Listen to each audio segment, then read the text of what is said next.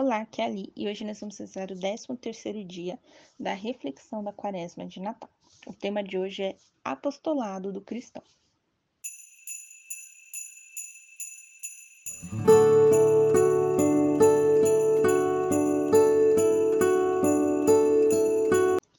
Bem-vindos aos novenáticos para a nossa quaresma de Natal.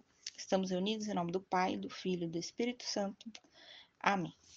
Vinde, Espírito Santo enchei os corações de vossos fiéis, e acendei neles o fogo do vosso amor. Enviai o vosso Espírito, e tudo será criado, e renovareis a face da terra. Oremos.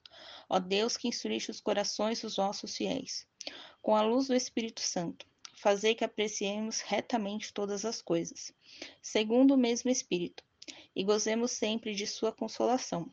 Por Cristo, Senhor nosso. Amém. Pai nosso que estais nos céus, santificado seja o vosso nome. Venha a nós o vosso reino. Seja feita a vossa vontade, assim na terra como no céu. O pão nosso de cada dia nos dai hoje. Perdoai-nos as nossas ofensas, assim como nós perdoamos a quem nos tem ofendido. E não os deixeis cair em tentação, mas livrai-nos do mal. Amém.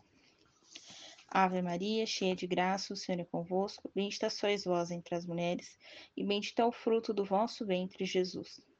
Santa Maria, Mãe de Deus, rogai por nós, pecadores, agora e na hora de nossa morte. Amém. Glória ao Pai, ao Filho e ao Espírito Santo, como era no princípio, agora e sempre, por todos os séculos dos séculos. Amém. Leitura bíblica tirada do Evangelho de Mateus, capítulo 5, versículos de 13 a 16.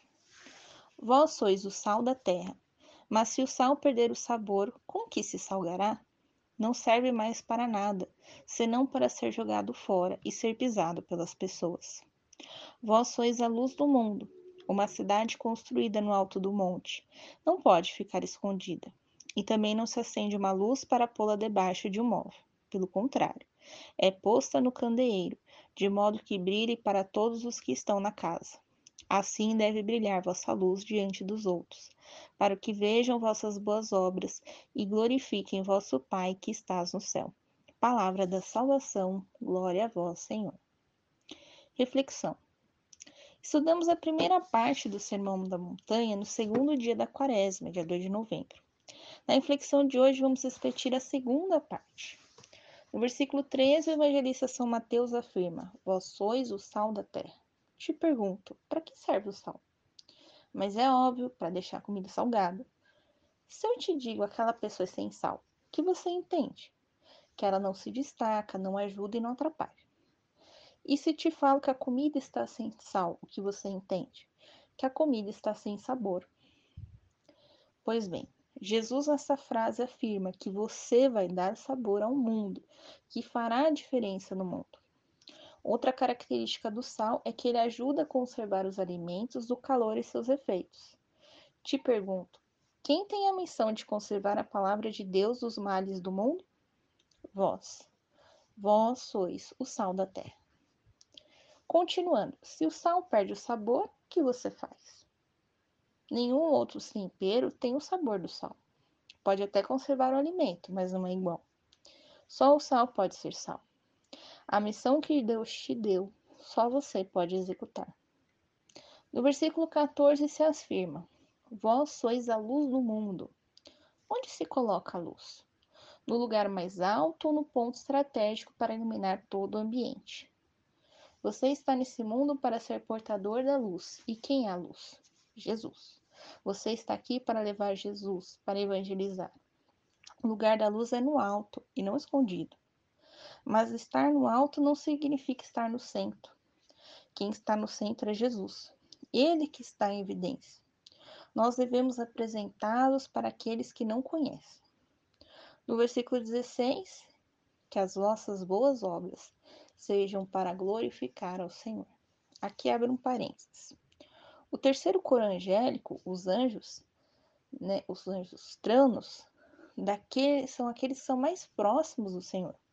Recebem esse nome, pois Deus está neles, mas ao mesmo tempo eles são representados como rodas, as rodas que dão movimento ao trono do Senhor.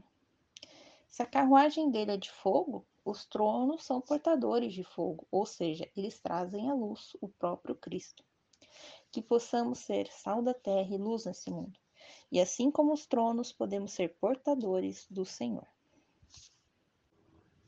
Oração à Sagrada Família. Jesus, Maria e José, em vós contemplamos o esplendor do verdadeiro amor. Confiantes a vós nos consagramos, Sagrada Família de Nazaré.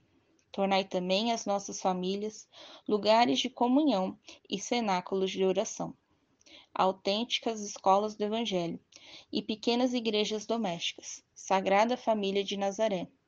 Que nunca mais haja nas famílias episódios de violência, de fechamento e divisão.